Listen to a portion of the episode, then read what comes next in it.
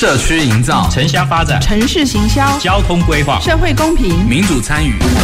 公共的事、你我的事。欢迎收听《公事好好说》，公司好好共，公司呵呵共。本节目由高雄广播电台与国立中山大学公共事务管理研究所合作直播。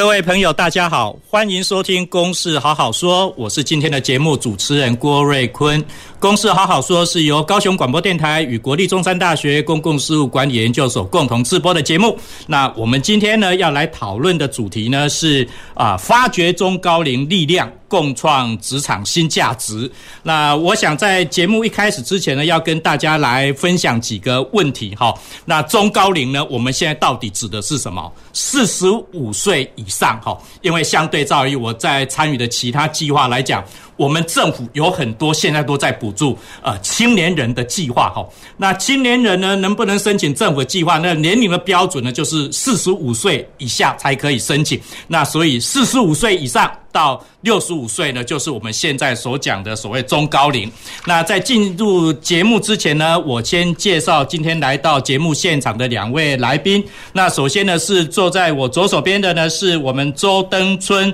我们高雄市政府劳工局局长周局长。啊，主持人郭老师，哦，那我们黄议员，啊，各位听众朋友，大家好。好，那接下来呢，是我们高雄市议员黄文义，黄议员。各位听众朋友，大家好，我是黄文义。好，那我想要先跟大家报告几个数据哈。那国际上呢，将六十五岁以上的人口呢，占总人口的比例呢，达到七 percent、十四 percent 或者是二十 percent 呢，分别称为叫高龄化社会。高龄社会及超高龄社会，那台湾呢是在一九九三年哈，我们进入到高龄化社会。那相对的，在二零一八，也就是一百零七年的时候呢，我们已经进入到高龄社会。那即将来临的二零二五年，也就是明年呢哈，也就是明年呢，台湾即将进入到超高龄社会。那这个代表的是什么？我们的人口总数里面呢，有二十 percent 的人。是超过六十五岁以上，好，那我在啊，我们来宾进入到讨论之前呢，也跟大家呢来报告一个最近的一个调查报告，哈，就是有关我们所谓的增才趋势，哈。虽然大家都听到的，就是目前都是缺工啊、缺人呐，但是呢，有一些调查的报告呢，要先跟大家报告，哈。有一个趋势，第一个趋势呢是中高龄求职者比例逐年递增。加上求职积极，已经成为企业缺工潮注入的新活水，哇！代好像代表是我们中高龄就业好像有一些机会了。好，那第二个趋势呢是企业欢迎中高龄比例呢，呃，稳定攀升。那缺工聘用中高龄的新意识的抬头势在必行，哈，这是两个趋势，然后也跟大家呢再来报告所谓三个发现，哈。那第一个发现呢是招募需求量大的产业呢，那反而呢是它的中高龄招聘的友善率低，好，友善率低，好，那需要再加强。那第二个发现呢是企业呢需要同理中高龄的学习力。及体力呢，进行适能性的职务再设计啊，中高龄再就业，他可能要做的工作内容，也可能需要再做一些调整。那第三个呢，就是发现三呢，这边呢是呃中高龄求职者呢，首重工作地点胜于薪资啊。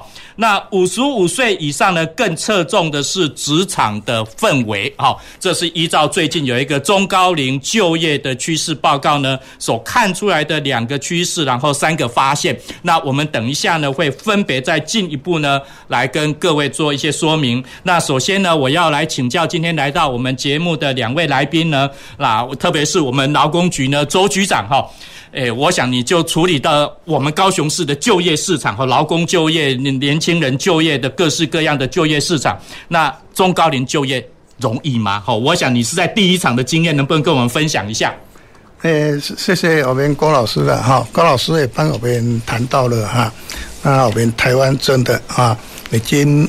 迈入啊呃高龄的社会了哈。那刚提到我们从一九九三年开始，百分之七进入高龄化的社会。那有多少人？有一百四十九，是一百四十九万人啊啊！那那你慢慢的，我们再提升到百分之十四的时候，就有两百四十万人啊。那台湾我们第一个啊高龄化，第二个啊少子化，那衍生出来的就是我们劳动力。啊，所谓啊缺工的缺工的问题，那其实还有一个，还我们还有发现到一个问题，啊，我们进入高龄社社会的国家，然后我们台湾因为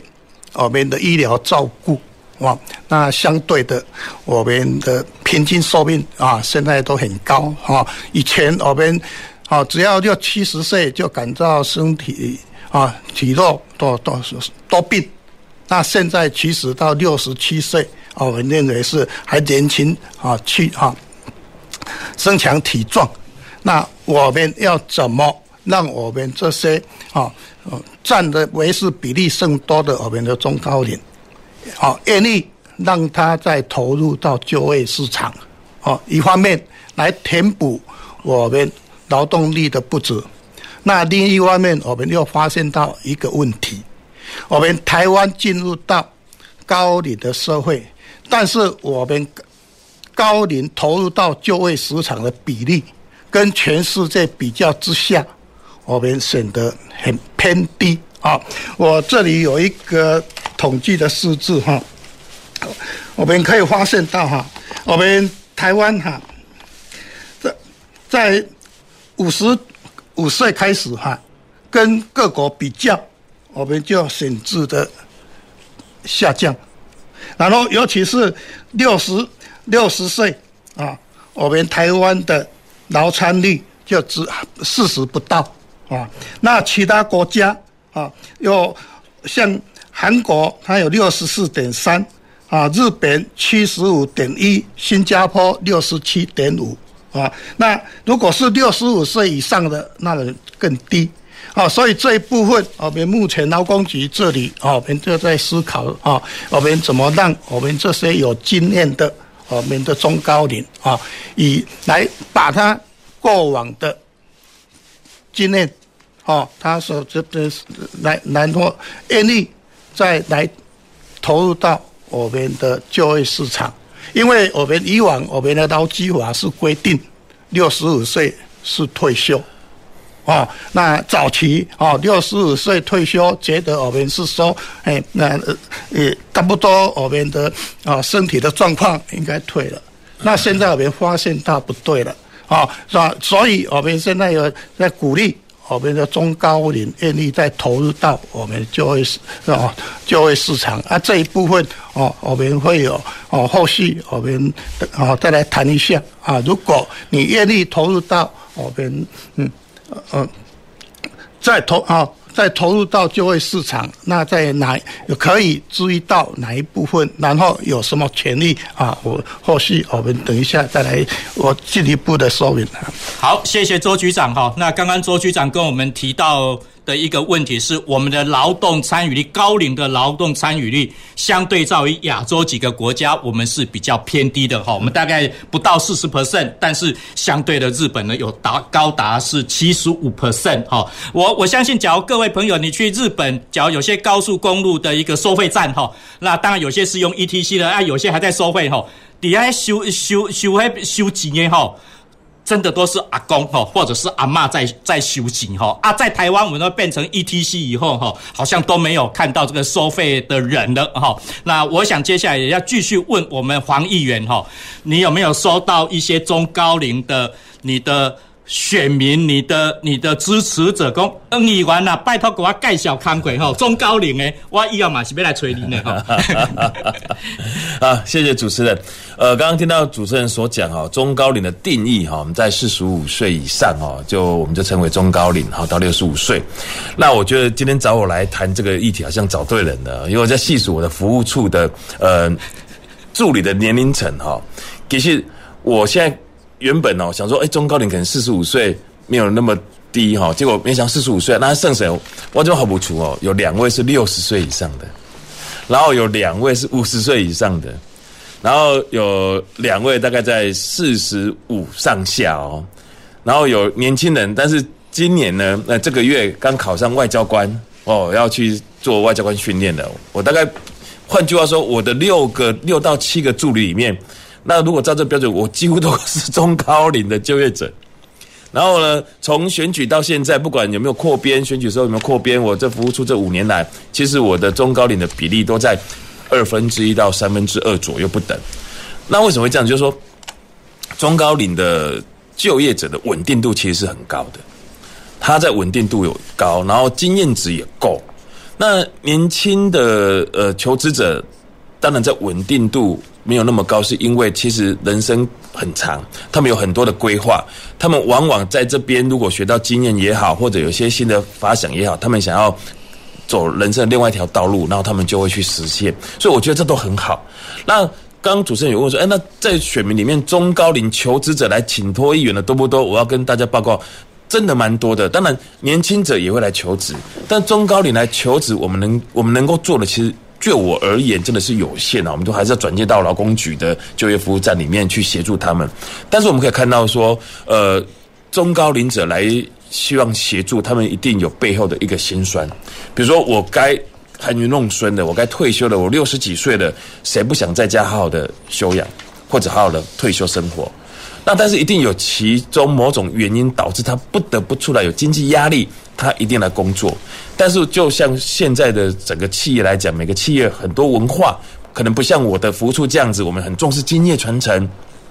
那我也不要求说，哎，他体能要每个都非常好。我这六十几岁的这个助理，其实对我们来讲，第一个他们忠诚度够，而且还是我去请他们来的哦，不是他们来找我说，我觉得，哎，其实大概心态基本上如何如何，只要心态会使看美，安那的继续做，啊，把这个经验给传承，把。他们的经验传承给后辈，我觉得这个企业文化一定要让它乱起来。所以中高龄来我服务处请求工作帮忙的真的不少，但是我们能够帮忙的还是得要转接到劳工局这边去协助他们。因为如果中高龄的求职者他本身没有想到说现在的企业的呃企业里面呃求职的竞争其实是很强的，如果没有补足他呃不足的地方。纯粹只有经验跟稳定以及忠诚度来讲，很多企业的老板在初次见面的时候是不可能会去用他们，所以我觉得某方面的专长、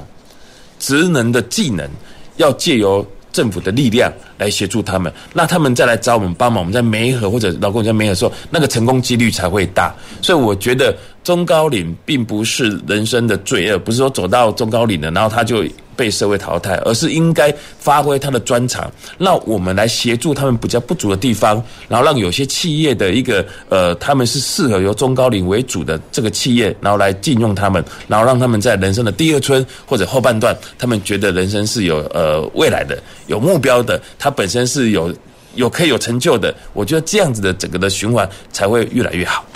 好，谢谢黄玉元跟我们分享哦。我们黄玉元是一个。雇佣中高龄就业一个非常典型的 的老板哈，那而且是重是去去礼聘他来你的服务处哈，那当然我想刚刚我们黄议员也特别提到。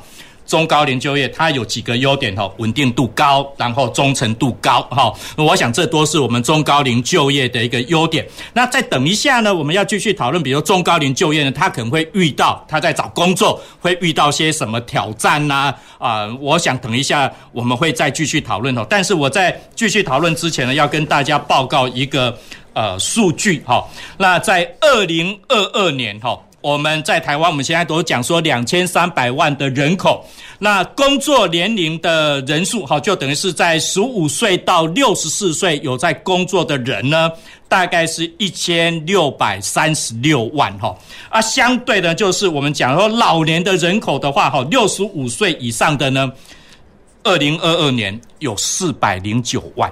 好，这是十七点。呃，七点六 percent 哈，是四百零九万占我们两千三百万呢，有十七点六 percent。那在这高龄人口里面呢，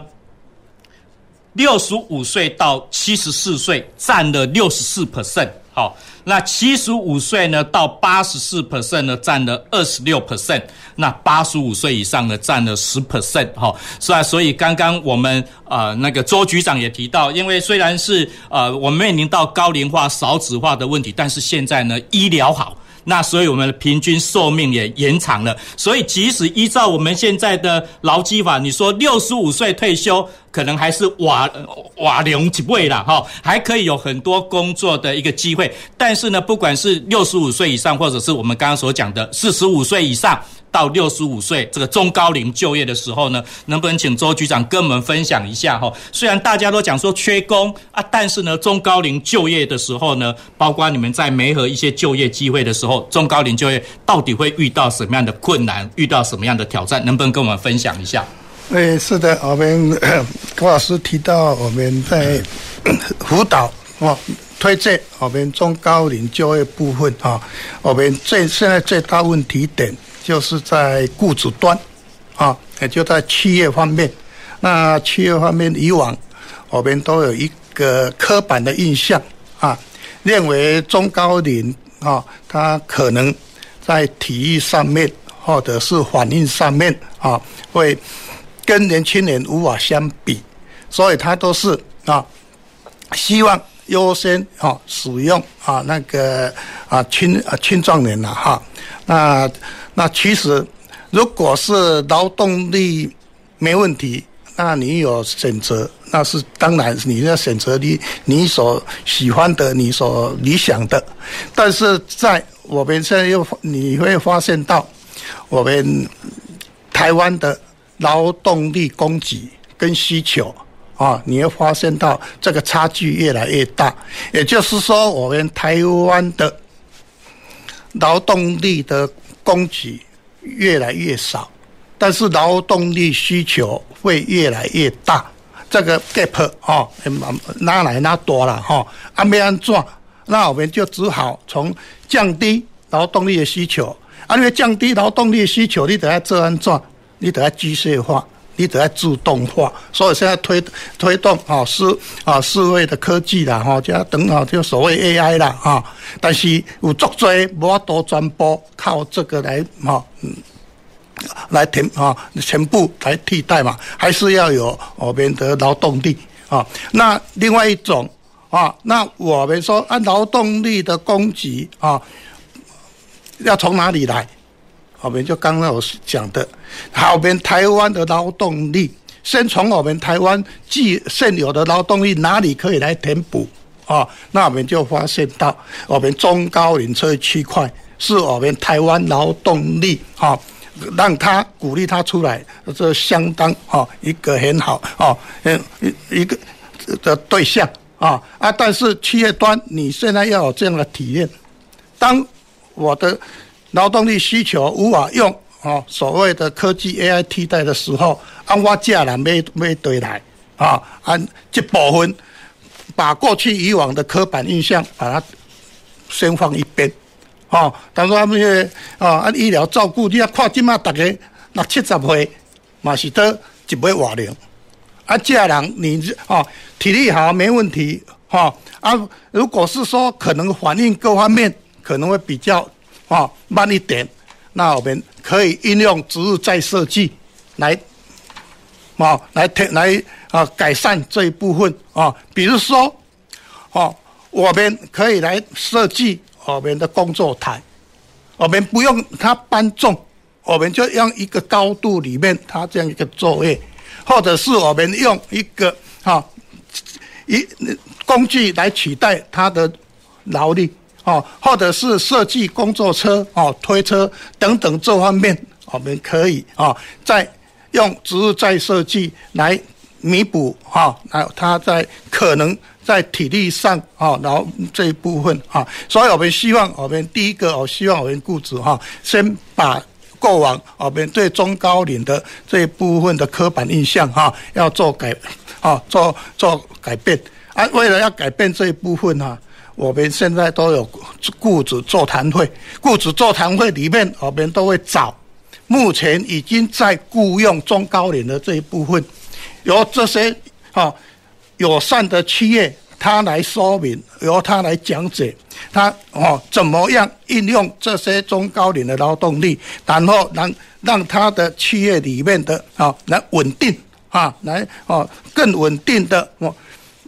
刚才我们方也提到哈，我们的中高龄这一部分，他的工作真的啊，你把它设计好啊，在一个友善的环境。它是很很很稳定的，流动率会很低啊啊，所以哦，首先我是希望我们从企业雇主端这边先改变一下我们对对中高龄的刻板印象啊。好，刚刚我们周局长提到说，降低劳动力的需求，我们或许可以借助 AI、IoT 啊机械化的一个生产，好来来降低这个劳动力的一个需求。但是相对的，我们也要想办法增加。劳动力的供给，哈，那劳动力的供给呢，可能包括可以透过啊中高龄的再就业的部分呢，它可以提供很多的劳工劳劳动力的供给。但是呢，有些行业哈，其实我们也知道是它不见得就是可以 透过 AI、IoT 的啦，哈。那包不管是高科技的啊，或者是机工厂的机械生产，有些是可以。但是呢，比如说包括我们讲说现在高房价，哈啊，但是面临到所谓缺工缺料的部分，嘿，有些人都在讲说。吼，伊要无帮无工，伊要无拖水工，伊要无追电工的问题啊，这有些呢就不见得是所谓 AI IoT 可以处理的哈。那我相信黄议员这边呢，也可能遇到哈，不管是高科技或者是传统产业的话，那中高龄就业呢，你观察到，你直接从第一线看到的，那中高龄要再就业，他面临到着怎么样的困难，遇遇到怎么样的挑战？OK，好，我先我想先就。提醒一下，就是说，其实就业的时候，年龄是不可以被歧视的哈。如果雇主他因为年龄而歧视这个求职者，这是违法的吧？哈，这样这应该没有错嘛？哈，所以要提醒所有要求职的呃我们的伙伴，不管你是不是中高中高龄，第一个保障自己的权益。如果这个雇主他有年龄的限制，这是违法的哈。那第二个就是说，我们现在的产业结构或许缺工缺料，但是依现在的台湾的整个的呃发展哈。其实缺工缺料，大部分很多都是比较艰苦，做最艰苦的哈。啊，没人要做，下来让他们做啊，然后就缺很多。那但是中高龄他确实虽然还是几不会瓦龄，但是他到五六十岁的时候，确实还是会面临到体能上的问题，所以很多雇主就会有所顾忌。他明明有缺，然后他也不愿意给中高龄的机会。那有一种原因可能是他考虑到呃安全性的问题，然后而不是年龄的问题，是觉得安全性的问题。那所以雇主的顾忌会很多，但是我觉得都要在法律呃许可的范围底下，他去求职。那中高龄我觉得有两个层面了，第一个是。中年以上失业的，就是他原本就在职场，但是因为雇主，比如说他公司呃形态的转变，或者就像我们局长刚刚所提的，他有可能很多自动化的仪器进来了，像以前那个高速公路收费员，因为 ETC 之后，哇，这人没有工作了。那还有未来高雄市现在很多现在都在推路边的自动收费停车格，嗯，这个。我在那个议会咨询过交通局局长，目前高雄市在这一两年、两三年里面就会陆陆续续之后会有一万多个。好，那相对剥夺就是路边收费的停车员的工作。那但是这个是个趋势啊，所以有很多的我们的人力的部分真的都会被企业、被科技所取代。所以中年他如果失业，那我觉得这个倒还好。为什么？因为他是失业，他他在职场上，我觉得他还是很熟悉他。需要给机会，但是如果是他已经停了好一段，他已经是呃没有工作很久了，他要在就业中老年之后再就业，我觉得这个的在就业层面上的挑战更大，因为他跟社会脱钩比较久。如果我一直在职场上，我只是因为年纪上，或许我觉得这个雇主。某种原因把我 fire 掉了，或者我想要换跑道，我认为他们的条件都会比已经闲赋在家或者已经含饴弄孙、已经有原本的退休生活的人，然后再重新找工作来得简单一点。但是这个部分我要回归到说，哎，那你如果让这些。民众他自己不不修，然后四处碰壁，碰壁久了，他就会开始对自己有一个负面的情绪的产生，然后就开始对这个社会觉得不公不义。所以我觉得另外一种层面，我们如何让愿意工作、有能力工作的这些中高龄者，把它导入回归到我们的产业面？那我觉得，当然劳工局要有很很大的。萝卜诱因呐，哈，或者是一些政策引导。那经发局那边产业界当然也要跟雇主这边要有一个共识，有默契，如何在一些设计好的工作，然后让他来。而如果对的位置放到对的人，那他当然就可以做得很好。如果对的人放到错误的位置，那他也做不好。因为我曾经遇到一个案子，就是说其他有一点呃中高龄的，然后他是在公家机关，然后他呢面临的是第一线，所谓第一线是窗口，窗口，然后处理民众的一些案子，你知道他多惨吗？他快要崩溃了，因为民众都在赶时间。我讲那个单位在邮局，邮局大家赶着，比如寄东西啦，要存钱呐，然后他的动作就很慢很慢很慢，所以常常会发生到。民众在那边就开始不耐烦了，然后他就对他的工作他就有问题了，而且做不完，其他的别的窗口同事还要帮他做，所以连同事也不喜欢他，民众也也曾投诉他，所以他整个都已经没有办法。后来我们就帮忙协调，是有可以让他适合他的工作岗位，不要在第一线，能不能让他去做第二线？那当然后来慢慢的他也释怀，然后到了他退休年龄，他之后也退休了，但在。整个他还不愿意退休的这个过程中，我觉得雇主真的，如果你觉得这个员工对你有其他的加分、附加价值，比如说他对你忠诚度真的很高，他的经验值对你真的有帮助，然后他稳定度也高，他配合度也好，那你就应该要让你的员工有一个适合他的工作岗位，那他可以做得很顺心，然后你不要把他摆在错的位置，这样可以减少中高龄失业。那中高龄要在就业，那这部分真的是。政府要帮很大的忙，因为他完全在社会上竞争力真的会比较弱一点，他的一些技能可能也不如现在在职场上的找工作的人，所以这个部分我们要好了诱导他们要跨出心理那个障碍的层面，因为你要他承认说，哎，我比输一些竞争者，他可能不可，他可能不会这么顺心说，哎，我的是直接输了，但是如果让他可以进入到我们的职场前的再训练一下。然后让他在某种方面的技能掌握住，我认为他在求求职上原本的他的条件好以外，他在求职的技能应该可以帮上他的忙，让他可以顺利的来找到工作。好，谢谢我们黄议员跟我们分享哈。那黄议员刚刚也提到几个案例哈，比如说因为高速公路的收费员啊，或者是我们可能即将面到路边停车的收费员哈，那这些可能都即将面临到可能就是失业的。危机哈，因为以后可能就是逼个悠游卡一卡通，你的路边停车就直接缴费了，不需要人在旁边再登记的一个部分。那黄议员提到一个所谓适才适所的一个观念，那这些呢可能都是还要再做一些转型的、再训练的一个部分。好，那我们上半场的节目呢，我们可能要告一个段落。我想在结束之前呢，我要特别跟我们两位来宾，还有那个现场的呃那个收音机前面的朋友分享，为什么要做这个题目？我觉得我们政府这几年来哈。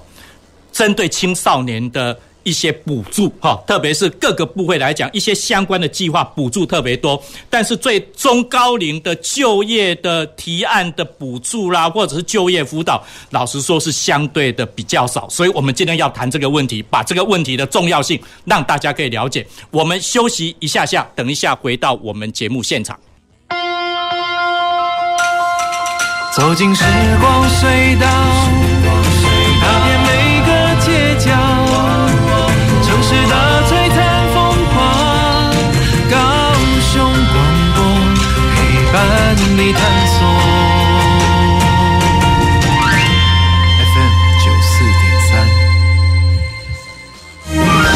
工满五人的单位，应于员工到职当日申报参加劳保、旧保和职保，试用期间也需投保。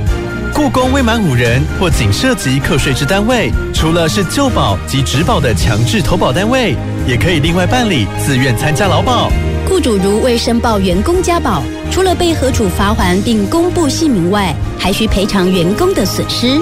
以上为劳动部劳工保险局广告。高中职要毕业了之后，你想要做什么呢？我决定申请青年储蓄方案，先去工作或当志工，累积经验，未来更有方向。而且先工作，政府每月还额外帮我储蓄一万元，三年可存三十六万元哦。哇，好棒哦！我也要参加，赶快上网申请，申请时间到一百一十三年三月十八号上午十一点截止，详情请上青年教育与就业储蓄账户专区网站。以上广告由教育部提供。听众朋友，您知道为什么汽机车并排违停的罚款金额高于其他违规停车吗？那是因为占用车道已经影响用路人的权益，容易使其他用路人为了闪避或绕行违停的车辆而发生严重的交通事故。提醒您，停车时一定要将车辆停放到合法的停车处所，千万不要贪图一时的方便，任意并排违停，以免导致交通事故或违规受罚哦。大家好，我是高雄市政府新闻局长向冰河，欢迎继续收听用心陪伴您的好电台——高雄广播电台 FM 九四点三 AM 一零八九。随时陪伴着你，你最好的默契，空中串联一起，分享点点滴滴。九四三，九四三，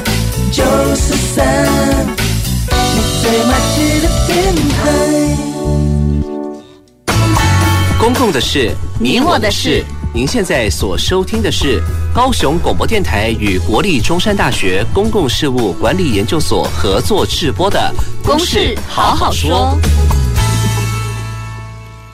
好，各位朋友，欢迎回到《公司好好说》节目现场，我是今天的节目主持人郭瑞坤。那今天来到我们节目现场呢，有两位来宾，一个是我们高雄市政府劳工局周登春周局长，那另外呢是我们高雄市议员黄文义黄议员。那我们今天讨论的主题呢是发掘中高龄的力量。共创职场的新价值。好，刚刚在啊那个节目上半场节目结束之前呢，我们讨论到一个问题哈啊，也特别是在一月十三号要选举了哈。那现在很多的呃候选人都特别强调是青年人哈，好像青年人的选票可以决定一切。那那我这个主持人好像是一个失落的。中高龄的就业者，哈，我觉得政府对年轻人真的很好。那包括我在审查很多中央部会的一个计划，很多中央部会都编列了相关的预算，在补助啊青少年，就是特别针对四十五岁以下的哈。你不管要做文化啦，要创业啦，地方创生，有很多的计划。但是呢，现在我们对中高龄的就业来讲的话，中高龄的再就业或者是创业来讲的话呢，老实说，真的比较少一点哈。那到底多少，或者是政府有些什么样的一个补助哈？那是不是请我们周局长哈跟我们分享一下哈？政府有哪些政策协助中高龄族群重新进入职场？好，谢谢我们郭老师哈。那刚我听到我们方议员哈，他把几个我们相关的重点哈，其实第一个是从法制面啊哈，法制面我们目前啊。针对劳动者，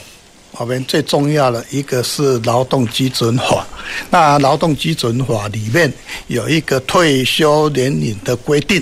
那你只要符合这个退休年龄，你就可以依照规定使员工退休啊。那另外，我们郭老师刚提到，现在好像是青年的世界啊，那也没有错啦，亲哈那个时候是未来的啊。啊，指啊，那个指导我们国家哈未来的也是算啊，目前的主人翁了哈，也是未来的主人翁。那中央劳动部我们地方劳工局啊，我们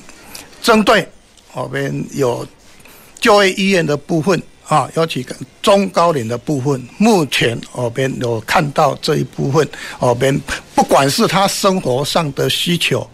还是他在就业上面的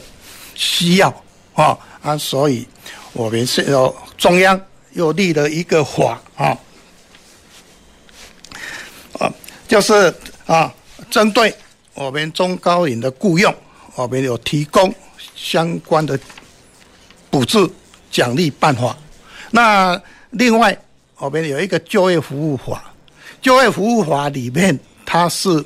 没有年年龄的限制，也就是说，你要让求职者啊，他来求职者来应征，我们不可以有任何的歧视啊，包括性别啊，其中有一项就是年龄的歧视。这边我们要啊，请我们诶所有的头家哦，按企业要注意点了哈，啊，不要因为你这个这违反了这个年龄的趋势哈，啊，这这个法则发的作鬼的哈哈。那另外王毅也提到哈，我们要鼓励中高龄在投入他的就业市场，我们要有诱因啊。那我们的诱因里面哈，在中中高龄雇佣奖助办法里面哈，你也雇佣。事业的啦哈，这这奖励是安尼哈，伊原来就是事业的哦哈，吼啊，伊有事业啊，啊，所谓事业，就是讲我已经当初到年龄啊，我退休啊，一段时间啊，要做啊，或者是因为某某种原因哦，按中途离开哦职场，啊，现在要要投入，啊，你也是哦，啊，你也公司你也雇佣伊，哦，哦，啊，每个月会有。一万三千年到一万五千年的补助，啊，补助时间长达一年啦，吼，也就是说，当官会当补助你一间公司，你一个头家，会当你也请一个哈，你也请一个中高龄的哈，诶，事业的中高龄，啊，等领补助费。一万五千块，诶诶，十五今年就十五万啦，哈，大大概是哈是这个诱因的部分啦，哈，啊，另外后面王议员也提到。啊，伊要投入来，可能离开职场一段时间啊，还要回回到他的就业市场啊，他他的工作职场，伊有法多连接无，哈，或者他技能上的啊的转变，伊有法多哈适应无，所以阮劳工局针对这，你哦，那中高龄的求职者，你要求职之前，你觉得我可能在针对某一种工作？我需要技能养成，阮有迄个职业训练啊，这部啊这部分啊啊，所以阮诶阮诶你要需要啊，没啊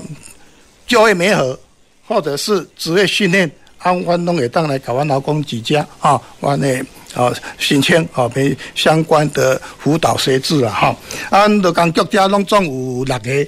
啊救护站，二十八个救护台。也就是说，我们高雄市所有的行政区啊，都有提供服务的啊，啊的站台啊，就近啊提供服务。啊，另外啊，针对啊，咱们讲的，你要申请补助，可能你有不了解的所在。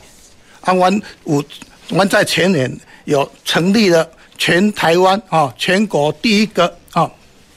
银发族人服人才服务据点。啊，那设于迄个劳工局边啊，迄个前镇高中捷运站遐，哦，要提供专业的服务啊。按今年哈，今年今年哈，今年和阮当迄个北高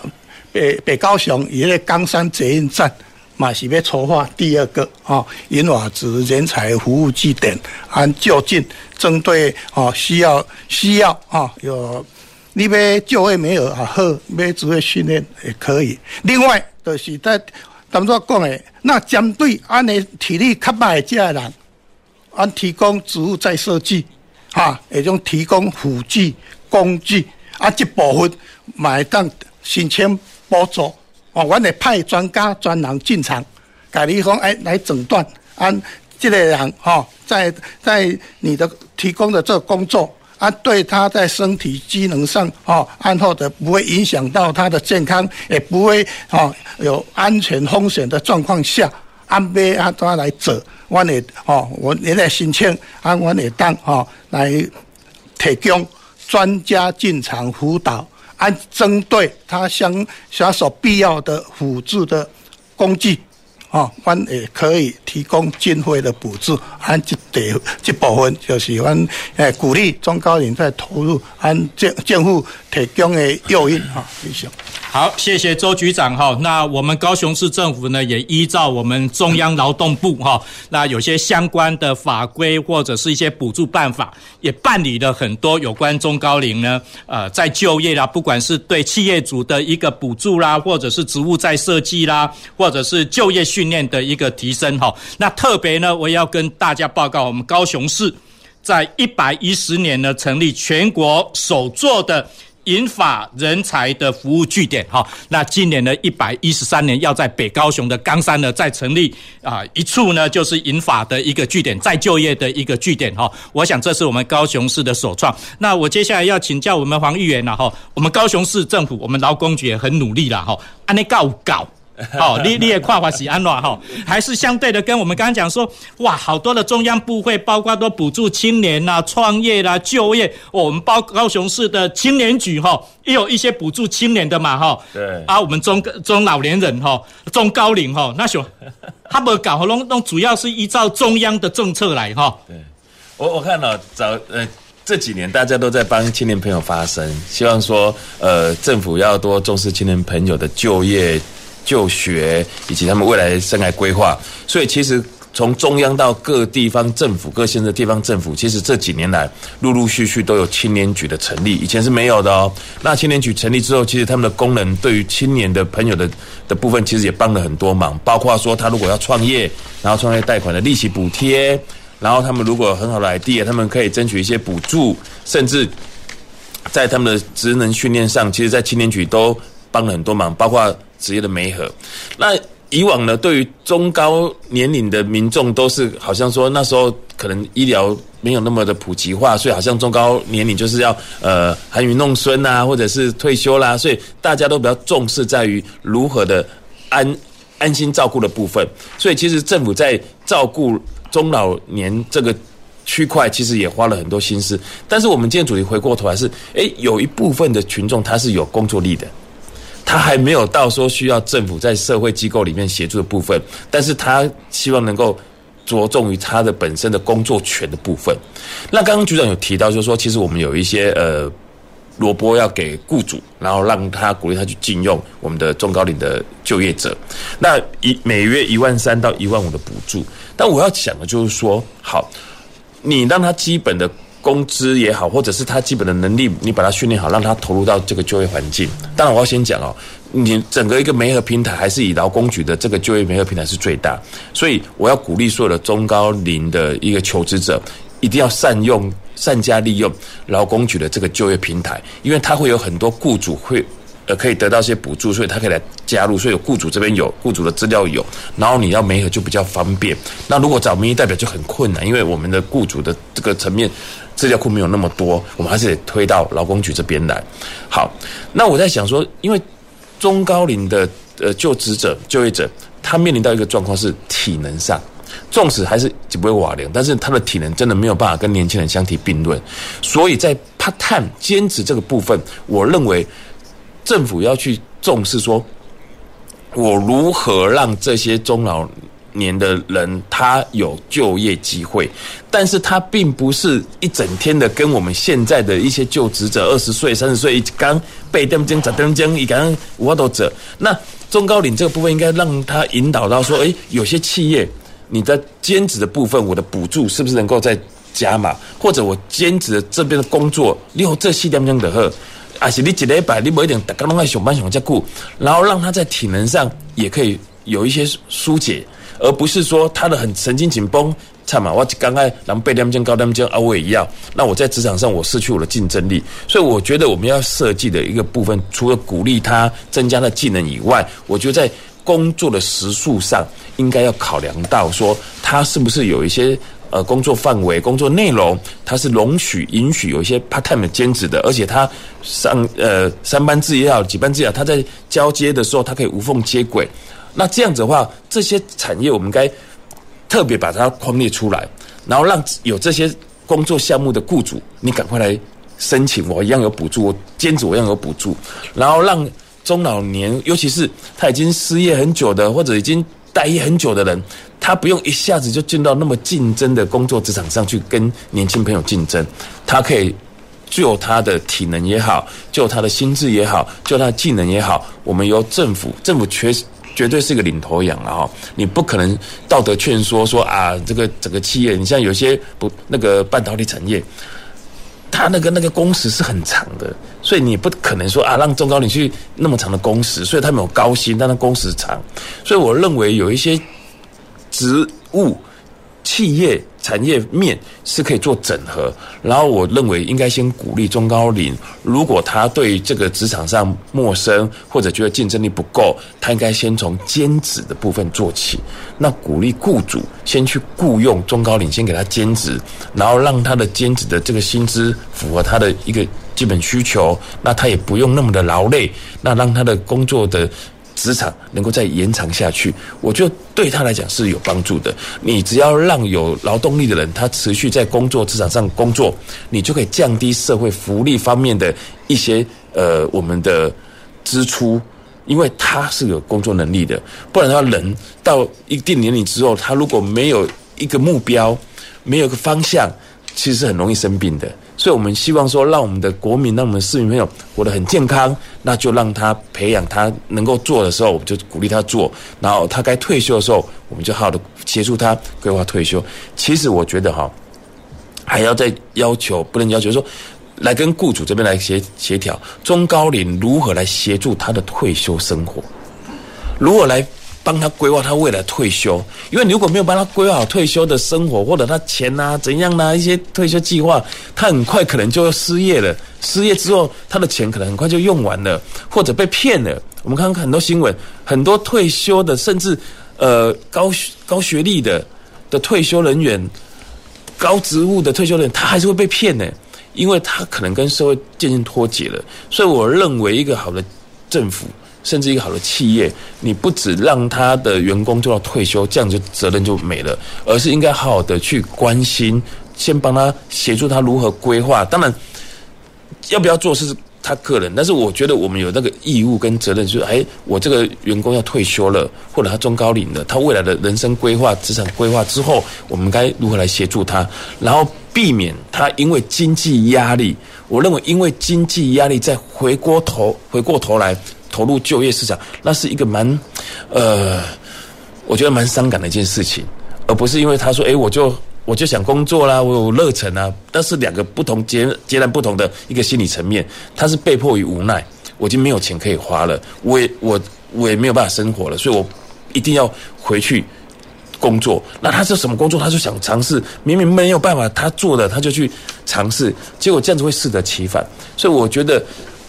职场的规划，包括他退休之后，我认为雇主也好，其那个政府也好，都有其责任，好的帮中高龄的这些呃就业者去做一定的规划的建议，然后让他们可以很安静的退休，而不要到最后又回过头来，然后他的无逼于无奈才投入工作，那我们要再花很多的心血，那再协助他。我觉得这个是多。多重管道去协助的，所以青年局我们也照顾年轻朋友，我们一定要照顾，因为他是国家现在的主人以及未来的主人。但是中老年呢，已经不像以前了，你只是照顾他，让他呃生病的时候有人照顾，或者是他的一些居家起居不适了，而是让他在老年生活，他可以更多才多姿。我觉得这已经也是政府的责任了。好，谢谢防疫员哈，我我想真的是我们要全龄化的都分别来重视了哈。那包括我想我们在座三位的退休金，就是要靠以后的年轻人缴的劳健保哈，我们才有退休金嘛哈。所以重视青年也是应该的哈。不过刚刚。啊、呃，我想黄议员提出一个非常重要的观点哈，有没有可能针对中高龄呢，提供一个所谓的 part time 哈兼职的一个工作哈？那不管是就工作的时数啦，或工作的内容啦，来提供一些可能性的一个部分哈。那另外呢，就是包括协助所谓的退休生活的规划哈，因为退休生活不只是休闲娱乐啊。有时候财务可能还是一个很重要的一个问题哦，因为很多人就是担心说，哎，我假如是退休金太少，那我会不会变成是一个？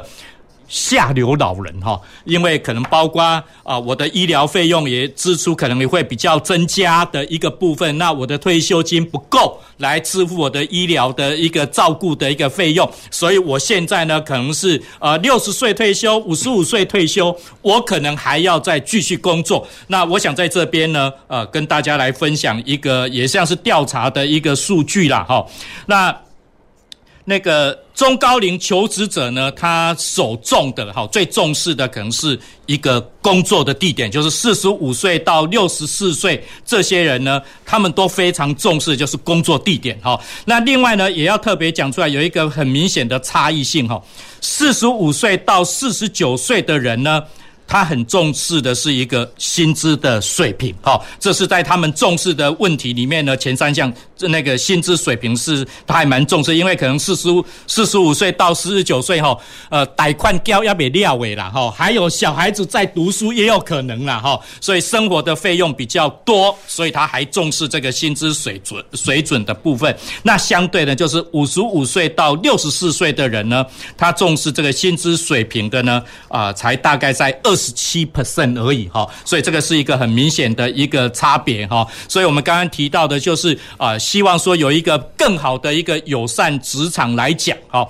那四十五岁呢到四十九岁呢，呃，他的。呃，你可能要关注的是他的所谓的经济的一个报酬。那五十岁呢到五十四岁呢，可能要重视呢他的一个职务的一个内容哈。那五十五岁到六十六十四岁呢，可能要重视的是他工作团队的一个氛围到底好不好的一个部分哈。我想我们劳工局的就业服务站哦，基本上是一个全龄化的了哈，全龄化的一个辅导，所以不管是年轻人或者是包括中高龄来。来讲的话，我们劳工局都可以提供非常好的一个服务哈。那接下来，我想可能要再进一步强调哈，因为今天特别谈到所谓中高龄就业的一个问题哈。那能不能请教我们周局长哈，聘用中高龄族群呢，对企业有什么帮助？好，我我我想。呃，从前面的报调查分析也提到说，中高龄呢，它可能就是包括我们黄议员讲到说，忠诚度高啦，稳定度高啦，哈。但是相对对我们企业来讲，有一个有没有哪些是非常现实的一个问题？好，那位郭老师哈，啊，确实啦哈，那我们在